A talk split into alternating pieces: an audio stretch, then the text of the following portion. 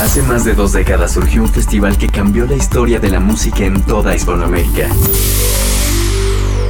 Hoy no solo es un festival, es la ventana a lo que sucede en toda la región.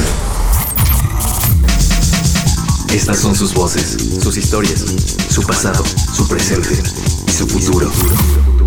Esta es su señal. La señal BL. Bienvenidos. Señal BL.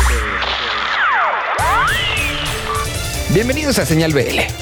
Durante 190 capítulos hemos traído a ustedes la voz de muchas bandas, muchos puntos de vista periodísticos de diferentes partes de Latinoamérica y muchos sonidos nuevos. En este 190 tendremos a los Gookies, hablaremos de música nueva que del punk español, estaremos platicando con Chetes, personaje que está lanzando un nuevo disco, además música desde Argentina, de Buenos Aires, música que viene en una combinación desde España haciendo música italiana. También tendremos a Migrant Motel, esta combinación entre Perú y México, viviendo en Los Ángeles, música nueva de Beta, un versus entre dos de los exponentes más importantes del rock urbano en México y además tendremos una plática de músicos sobre lo que hoy es una de las disyuntivas, sacar sencillos o sacar discos. Todo esto durante el número 190 de Señal BL y arranquemos con Beta, banda que durante un rato ha estado generando música en diferentes regiones del país, hablando particularmente de Puebla y la Ciudad de México. Tienen un nuevo disco, aquí está su nueva canción, aquí están sus palabras, es el desmenuzando la canción y con eso arrancamos este número 190, es Beta y así empezamos.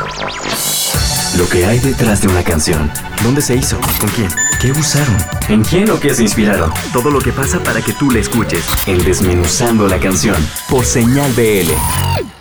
Hola amigos de Señal BL, nosotros somos Beta y les estamos presentando nuestro nuevo sencillo Salvador. Es una versión acústica de la canción que está grabada originalmente full band en nuestro disco que se llama Segunda Piel.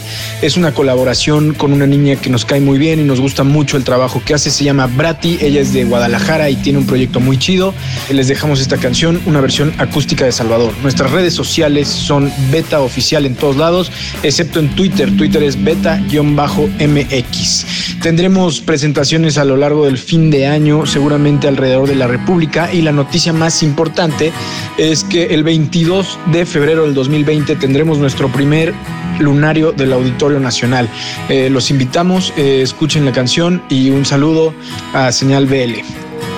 Quiero que las horas no nos pesen. Sueño que jamás regresaré.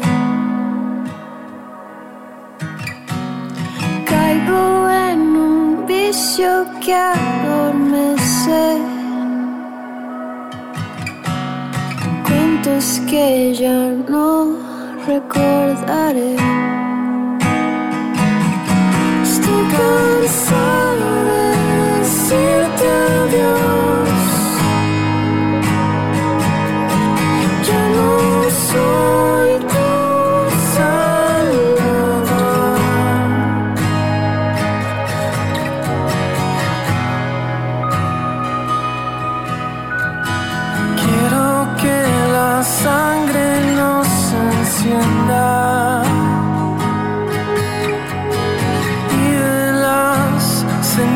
Renaissance, Renaissance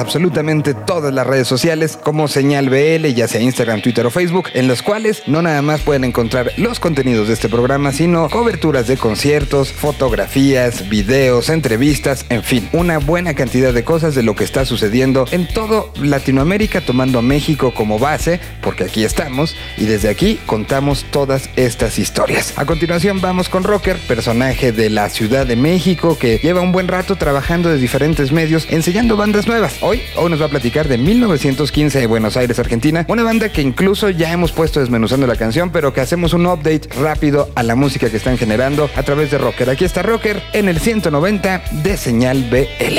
Esto es Señal BL. Señal BL. Señal BL.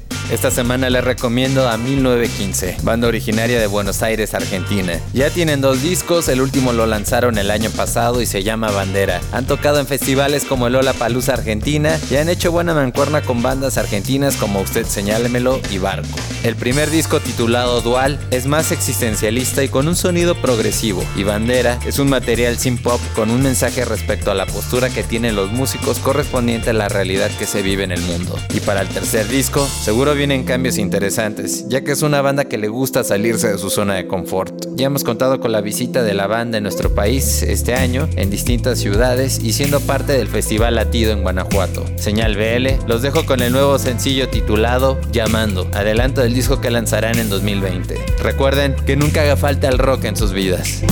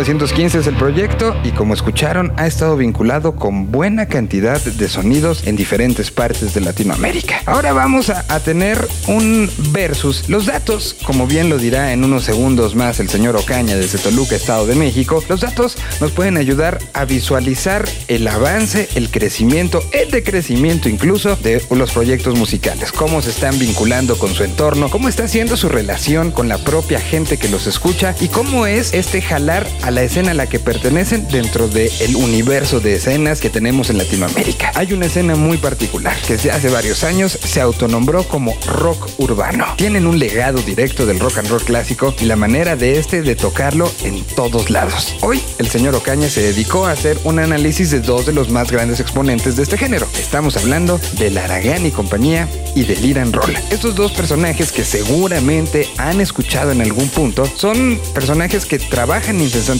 y que representan también a una parte de la música de este país. Un análisis muy completo y muy interesante el que nos presenta el señor Ocaña. Aquí está el Aragán y compañía en números contra el Iran Roll también en números. ¿Quién toca más? ¿Quién produce más? ¿Quién hace más shows? ¿Quién gira más? Todas esas preguntas serán contestadas a continuación. Número de shows, número de bandas, número de canciones, número de compases, número de asistentes, número de clics. Hoy todo se mide en números, pero pocos saben descifrarlos y usarlos como guía. Esta es la sección de chart en Señal BL. Los números pueden ser vistos de infinitas formas. Cuando diseñamos la plataforma Chart con todo y sus algoritmos basados en la actividad de los músicos que están adyacentes al rock, no teníamos una visión completa de lo que podríamos encontrar con los millones de datos acumulados. Una forma picaresca y para algunos polémica es usar los números para hacer comparaciones a modo de batallas entre músicos que han seguido carreras comunes y que de alguna u otra forma se les puede considerar primos hermanos en su género. En el pasado hemos jugado con batallas entre Siddhartha versus Caloncho. También polemizamos con las bandas de ska Salón Victoria contra los Victorios. Pues bien, ahora les traemos un versus entre Luis Álvarez, o más conocido como el Aragán y compañía, contra Antonio Lira con su banda Liran Roll. Sus antecedentes los conoce prácticamente todo México. El Aragán nació en el año 1989 y Liran Roll fundó su proyecto como líder en el año 1991. Es decir, sus carreras van desde los 30 años a los 28 años respectivamente. Cada uno de ellos ha posicionado un himno musical en todo el país. El Aragán y compañía tiene Mi Muñequita Sintética, mientras que Liran Roll María. Desde que Chart realiza sus registros en el año 2011, reportamos que el Iran Roll supera en cantidad de shows a El Aragán. El primero acumula 311 actos en vivo y el segundo 290. Es decir, el Iran Roll ha tenido un 7.2% más de shows. De estos conciertos, el Aragán se ha internacionalizado más, ya que ha visitado cuatro países en nueve años, mientras que el Iran Roll solo se limita a Estados Unidos. El Aragán ha realizado el 33% de sus conciertos fuera del país, mientras que el Iran Roll solo el 11%. De estos actos en vivo, cada uno de ellos ha realizado dos Teatro Metropolitan, el Aragán en el 2011 y repitió en el 2019, mientras que el Iran Roll lo hizo en el 2016 y luego en el 2018. En cuestión del Auditorio Nacional, aquí Liran Roll se adelantó en el año 2012 y será hasta mayo del 2020 cuando el Aragán lo logre. Sus posiciones en el ranking chart año con año nos pueden ayudar a mover la balanza para alguno de los dos lados. Estos son las posiciones más altas para cada uno de ellos. Año 2011, el Aragán posición 8, Liran Roll 83. Año 2012, el Aragán posición 10, Liran Roll mejoró al lugar 32. Año 2013, el Aragán llega a su máximo histórico, la posición 7. Liran Roll sigue fijo en el 32. Año 2014, el Aragán se mantiene en la posición 7 y Liran Roll aún queda en el 34. Año 2015, el Aragán cambia su estrategia y decide buscar escenarios más grandes. Este cambio le cuesta posiciones y baja al lugar 35. Liran Roll mejora su actividad y logra posicionarse en el top 20. Año 2016, el Aragán trata de recuperar el paso y avanza 10 posiciones de su registro del año anterior. Llega al lugar 25, mientras que Liran Roll alcanza el top 10 del ranking chart. Año 2017, el Aragán baja hasta el lugar 65. Liran Roll sigue con muy buena inercia de conciertos para adentrarse en el top 20 siendo el lugar 16. En el 2018, el Aragán aumenta su actividad en los Estados Unidos y recupera posiciones hasta el lugar 39. Liran Roll también reduce actividad, pero aún así supera por cuarto año consecutiva a Luis Álvarez y se ubica en la posición 37. En el 2019, el Aragán explota su popularidad en varias regiones de Estados Unidos y llega por primera vez a Canadá. Está a punto de reingresar al top 20. Liran Roll ha sabido mantenerse en el gusto popular y sin salirse de la región centro del país, se mantiene en el lugar 44. A pesar del empate técnico que vemos en estos dos músicos, consideramos que el Aragán y compañía tiene ligera ventaja por apostar a la internacionalización, aunque le ha disminuido cierta actividad en el país. Esperemos que su primer auditorio nacional del 2020 sea todo un éxito para cerrar con broche de oro sus 30 años de carrera musical. Les recordamos que en www.txart.me pueden verificar cada uno de estos números, porque en Chart tenemos mucho por contar.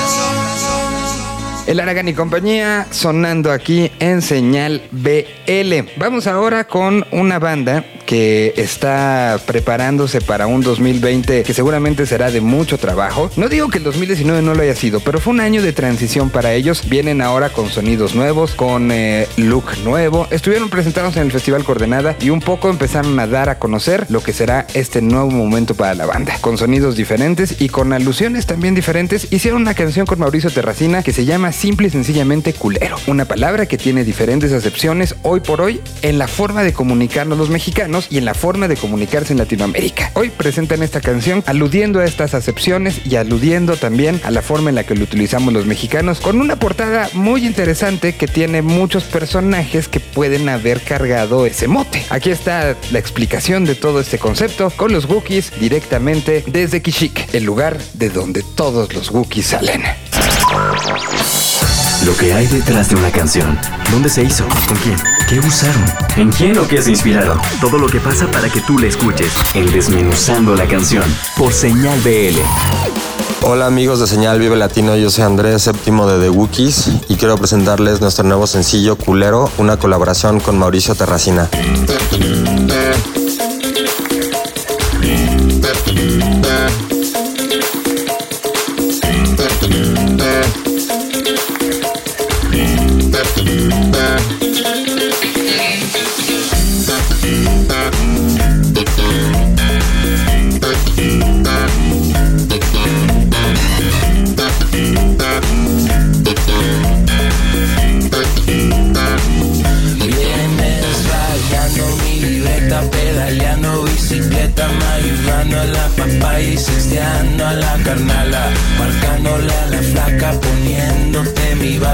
Con lo de los tachones y brincando en los colchones.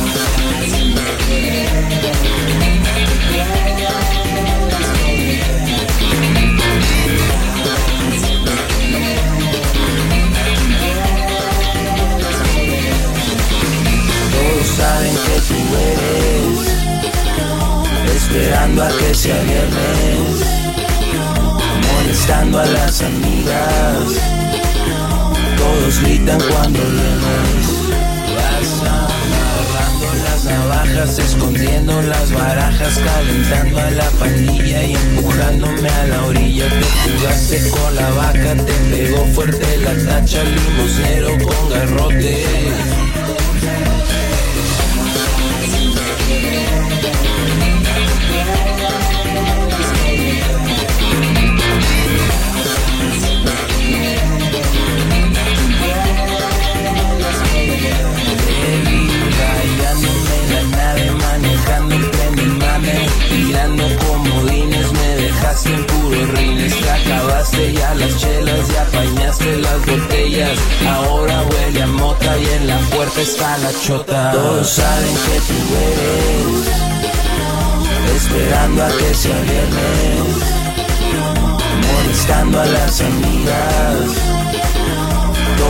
Todos gritan cuando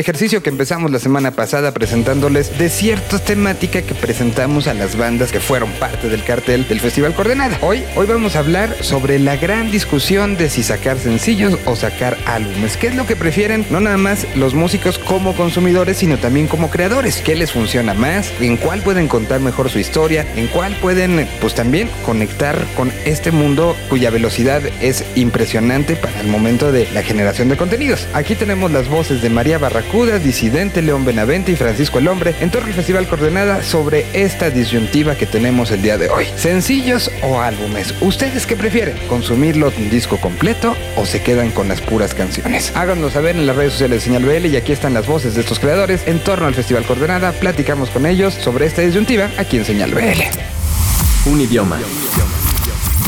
Una señal. Señal BL. BL. ¿Qué esquema prefieren? ¿El trabajo y lanzamiento de canciones sencillo a sencillo o la construcción de álbumes enteros? Nosotros somos disidente, álbumes enteros, yo. Se tenía que decir y se dijo. Sí, la verdad. Ya basta de sencillos. completos. Está chido el álbum completo. Discos, discos, discos. Discos. Sí, que no muera el disco completo. Y de ahí pues extender cuánto. Si haces 10 canciones tienes 10 sencillos, ya. Olviden eso de los sencillos. María Barracuda, tanto en el pasado como ahora, es más padre para el artista lanzar canción por canción porque se aprovecha muy bien cada canción y se le da el espacio y la importancia que se merecen. Incluso antes, pues los artistas sacaban su sencillo y llevaban su, su disco al radio y lo tocaban y todo y ya después sacaban un, un- un disco con, con varias canciones y creo que estamos regresando a eso y me parece como muy buena idea porque siempre tienes noticias, siempre tienes novedades y la gente siempre está al pendiente. Francisco el Hombre, yo siempre voy a preferir poder contar una historia completa, con comienzo, medio, final. Imaginar que la gente va a escuchar ese comienzo, medio final, que es un disco. Hacer un álbum es la capacidad de escribir una historia completa. Y yo siempre voy a preferir eso. Poder tener una idea, un concepto, una imagen y escribirlo no solo en tres minutos, pero sino en 40 minutos o una hora. Es una oportunidad de quizás marcar un poco la historia y de escribir a fondo una parte de quién eres. Entonces yo siempre voy a preferir hacer álbums. Pero sencillo, sencillo también es muy importante.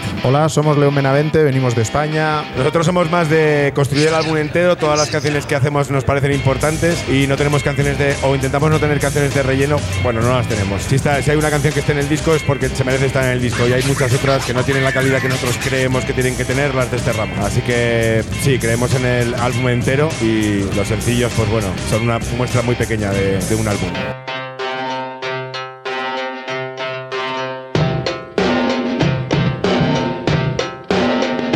Todo lo que tengo girando alrededor de mi cabeza tan pronto se mueve, emite un sonido, retumba, me tumba, me saca del mundo y entonces niego ser un adulto. Es increíble, los perros ladran, intuyen el susto. Cuando me miro en el espejo, veo el efecto y la causa. Y me diluyo en un gran vacío la velocidad de un cerebro exprimido por años de preocupaciones estéticas, métrica, ética, ítaca. Volando alto, volando alto, volando alto, volando alto,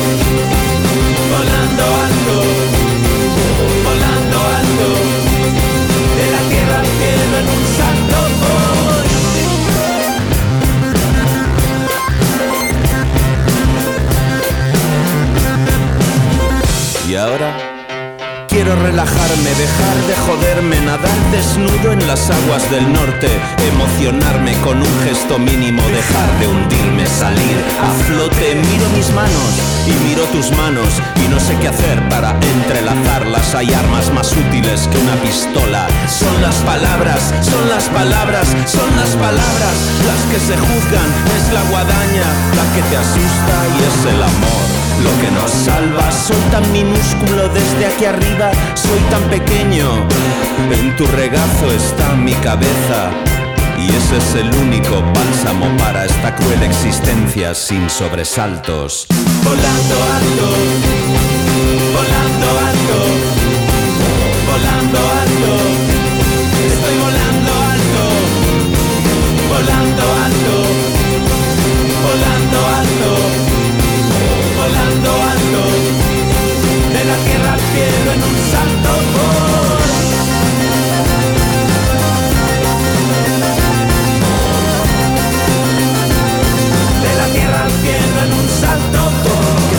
Girando procuro que lleve una órbita estable que hable de mis recuerdos los buenos los inquebrantables porque he acabado odiándome. Quien me quería en su día Habrá tecnología capaz de borrar los malos recuerdos, los insoportables, aquellos a los que no llega la psicología. Desde aquí arriba, desde aquí arriba, desde aquí arriba, desde aquí arriba veo esta crisis mundial de salud mental que nos toca y se diluye en el café de cada mañana, en no querer salir de la cama y en el calor que emana del asfalto.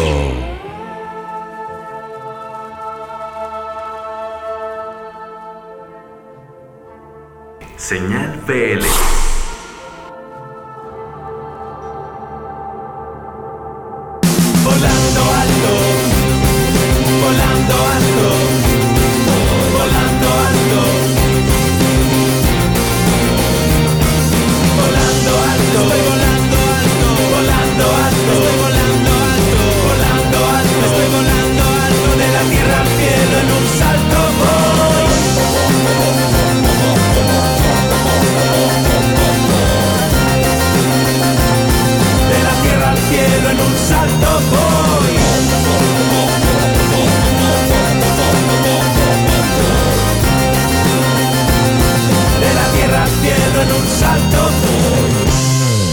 Escuchamos a León Benavente y la opinión de varias bandas sobre lo que significa este sencillos contra discos completos. Ya que estamos por España, vamos con Rock para Millennials. Liliana Estrada, después de tomar muchas fotografías en las últimas semanas, nos presenta la historia de las aspiradoras que viene directamente desde Madrid. Aquí está esta historia del punk directamente desde España. Aquí está la historia de las aspiradoras en nuestra sección Rock para Millennials. ¿El rock está muerto? ¿A las nuevas generaciones no les importa? Todo lo contrario. Esto es rock para millennials. En Señal BL. Dicen que suenan como una bofetada en tu cara.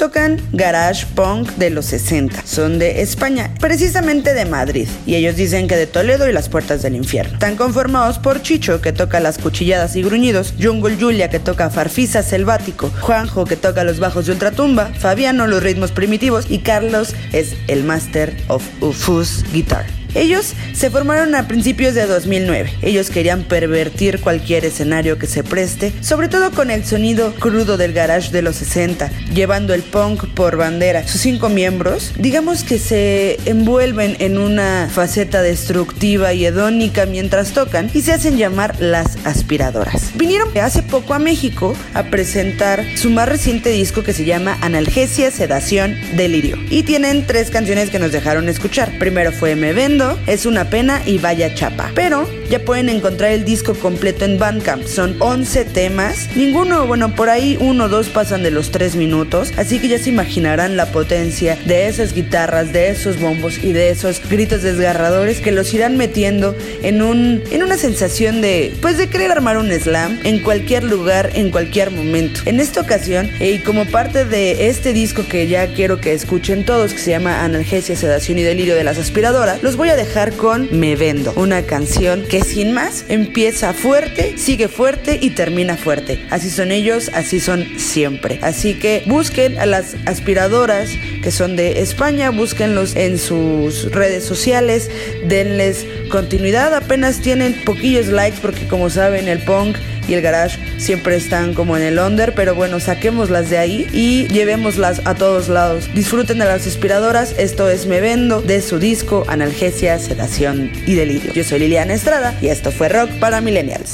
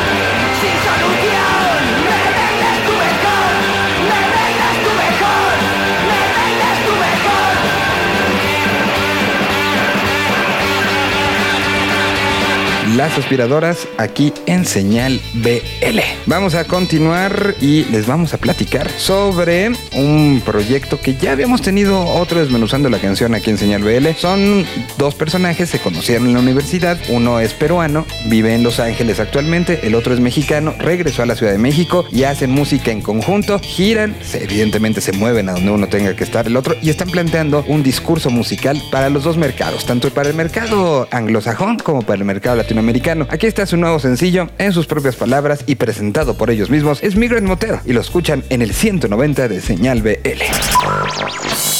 Lo que hay detrás de una canción. ¿Dónde se hizo? ¿Con quién? ¿Qué usaron? ¿En quién o qué se inspiraron? Todo lo que pasa para que tú la escuches. En Desmenuzando la canción. Por Señal BL. Hola, les habla Chava, baterista de la banda Migrant Motel.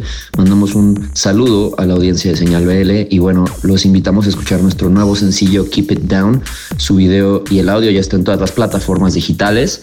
Eh, la canción pues es una temática sexual entre dos personas. Fue escrita la letra por David Stewart y la música por nosotros dos. La rola fue producida por nuestro siempre querido Peter Edel Itzo y el video musical fue filmado aquí en la Ciudad de México por Estudio Antónimo dirigido por un amigo nuestro, el querido Carlos Silva. Y bueno, la idea fue pues pasar este encuentro sexual entre dos personas como a un reino de personajes y personalidades y pues quisimos plantear múltiples combinaciones, exploración de conceptos eróticos eh, a través de pues movimientos y coreografías. Es un rave que celebra la sexualidad y donde los participantes se unen a experimentar encuentros explosivos de alguna forma. Espero disfruten del video, lo hicimos oscuro, lo hicimos provocativo. También los invitamos a seguirnos en redes. Estamos como Migrant Motel, Migrant Motel, en Instagram, en Facebook, Twitter. Los invitamos a suscribirse a nuestro canal de YouTube, Migrant Motel también. Y les mandamos un fuerte abrazo de nuevo. Saludos, señal BL. Chido.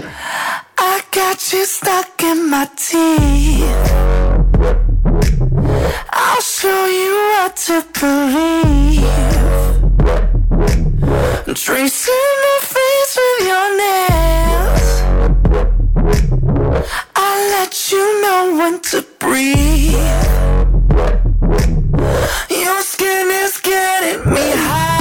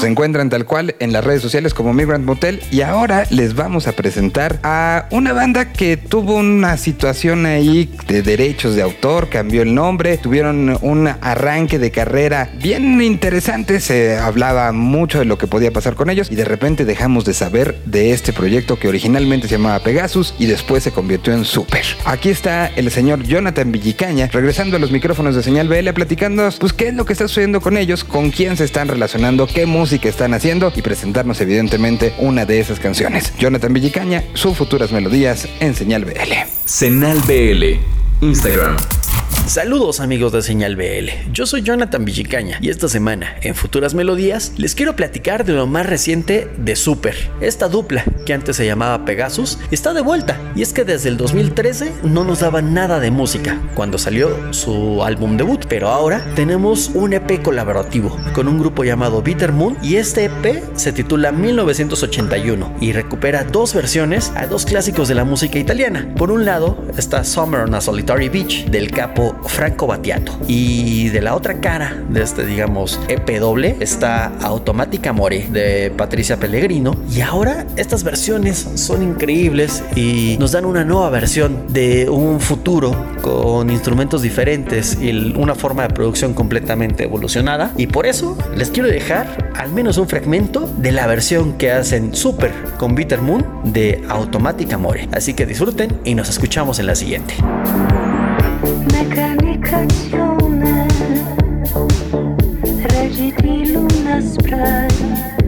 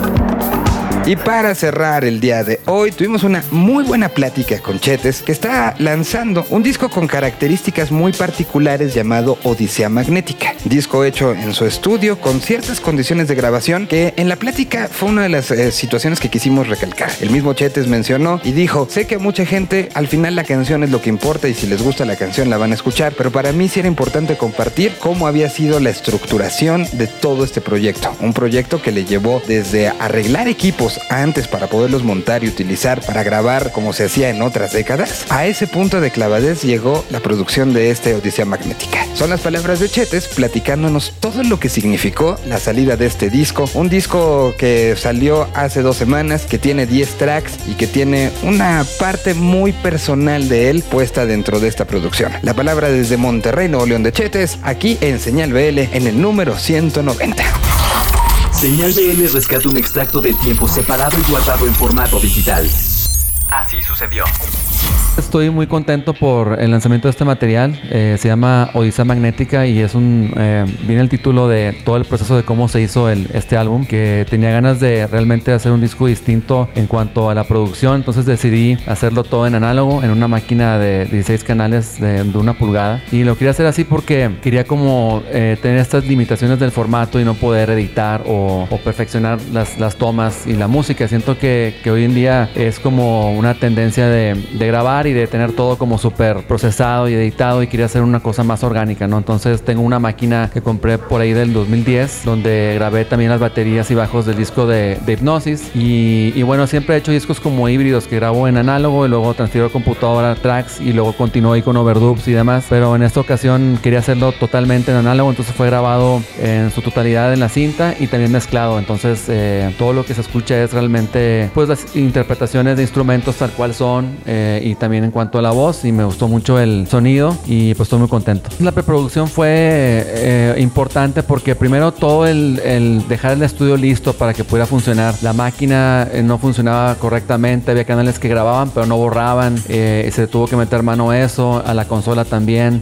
que es una consola como de los finales de los 70s y unos canales no jalaban. Entonces arreglar todo eso fue todo un proceso. Obviamente yo ya tenía también toda la música lista para, para eh, grabar y ya tenía como muy claro lo que iba a hacer y tenía que también decidir cómo, cómo iba a ser la repartición de los canales en cada canción porque como te digo es limitado, son solamente 16, entonces por decir la batería eh, decidí hacerla en tres canales, el bombo y luego L y R arriba en estéreo la, la batería combinada con otros micros pero finalmente todo va a tres canales. Y, y decir bueno va a ir tantas guitarras máximo, cuántos canales voy a tener de voz, entonces hice como un mapa de cómo iba a ser en general todas las rolas y, y eso me permitió también tener un arreglo ya muy claro antes de, de grabar y no nada más estar grabando tracks y tracks encima y haciendo como capas, ¿no? Porque no se puede, no se puede hacer eso. Eh, y también pues tuve la suerte de estar acompañado de varios eh, amigos músicos. Eh, Guardiola, baterista de eso estuvo tocando como en cuatro o cinco tracks. Beto Ramos también, eh, baterista de Jumbo tocó otros tracks. Está Alejandro Rosso en, en, los teclados. De hecho casi no toco teclados en este disco, estoy tocando nada más un órgano, una rola que se llama La Mosca, pero todos los demás teclados hizo Rosso, porque la verdad pues toca mejor que yo el teclado y, y que pare que, se prendió de grabar el disco. Está también unos amigos de Monterrey, una banda que se llama Buyechek, que son más eh, eh, norteño, lo que hacen, y hay una rola que se llama Me Muero, donde, donde toca Jorge Laviasat el contrabajo y, y Mike Cienfuegos en, en el acordeón. Eh, también está otros amigos de los Claxons, está el Cholo en, en Me Muero precisamente en una guitarra y eléctrica, y también está eh, Pablo González en un contrabajo, una rola que se llama Aguanta. Eh, también me ayudó en unos arreglos eh, José Antonio El Potro Farías, en una rola que se llama La Mosca, en una sección de cuerdas, y también este, en otro track que se llama Lejos, en una sección de, de metales. Y también se hizo muy, pues a la antigua, porque se hizo, hace cuenta, por decir, eh, la, la sección de cuerdas todos tocando al mismo tiempo, en un solo canal, luego se doblaba otro para tener un estéreo, y se movía el micro para que fuera como una imagen real de, de los instrumentos, ¿no? Pero es, es como muy limitado a como era en las técnicas de grabación eh, de antes, ¿no? Y a- igual que los metales, que también se grabaron como, eran como cinco eh, metales, y también hicieron todos al mismo tiempo y así. Era como técnicas muy, muy clásicas, ¿no? De, de grabación. Incluso los, los efectos de voz, los delays también son por hechos en cinta, en una máquina de un cuarto y unas eh, rolas se grababa incluso la grabación ya con el delay, con el efecto ya en la grabación directo, o sea, no en la mezcla, sino directo. Otro tema fue lo de la, lo de la voz, por ejemplo, que ahorita siento que la gente siempre está acostumbrada hoy en día a escuchar la música, ya las voces súper afinadas, ¿no? Todo está, incluso en, en todos los géneros, digo, ya en música urbana y, y pop ya es como un robot, ¿no? Es un autotune total, ¿no? Pero incluso en el rock también está muy cuidado, es un poco menos evidente, pero lo hacen un poco menos dramático, pero todo está finalmente afinado y todo está muy, muy perfecto. Y también el, el temor era hacer este disco que, que fuera como más natural, cómo la gente lo iba a escuchar, porque digo, por más que cantes y que, y que, y que le eches todas las ganas, nadie canta como un robot, ¿verdad? Todos tienen este, detalles en ciertas notas y demás. Entonces estuve escuchando también mucha música un poco más antigua para también acostumbrarme a oír estos detalles en la voz que, que están en todos lados. Realmente nadie, nadie canta perfecto, ¿no? Para yo también como tener la seguridad de, de a la hora de hacer este disco, de no entrar ese temor de no, vamos a editarlo todo y afinarlo y, y demás. Pero curiosamente, y ahora que, que saqué los sencillos, algo muy interesante que la gente me decía, oye, suena muy bien tu voz, es como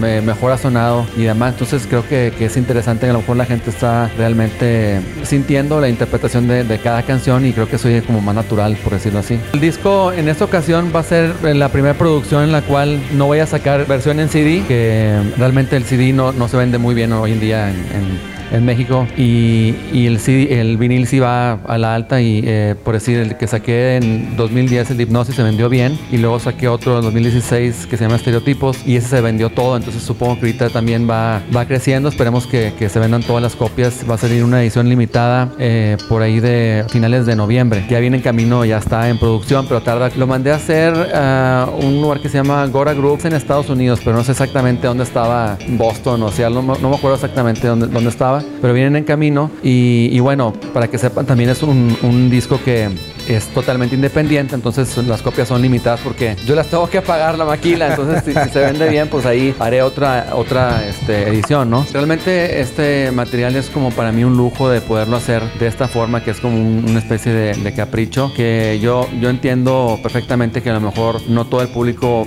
va a estar interesado en el proceso que yo tuve, que es análogo y la gente al final de cuentas escuche las canciones y les van a gustar. Las canciones son grabadas en un iPhone o, en, eh, en el mejor estudio, ¿no? Eso lo tengo muy claro, pero el proceso para mí era, importante hacerlo de esta manera y por eso yo le doy un valor extra porque era como un reto extra de hacerlo de esta forma porque sí requiere de más preparación y, de tener este, pues requiere de más cuidado, ¿no? Y más atención para, para hacerlo. Y bueno, ahí chequen chetesmusic.com para que vean ahí todas las eh, noticias de las fechas, eh, me sigan en todas las redes sociales y estén ahí al pendiente de la edición de- del vinil que como les decía, eh, pues va a ser limitada, ¿no? Porque yo soy el que pago todo. Y quieras otra oportunidad, cuando estés a punto de explotar, cuando creas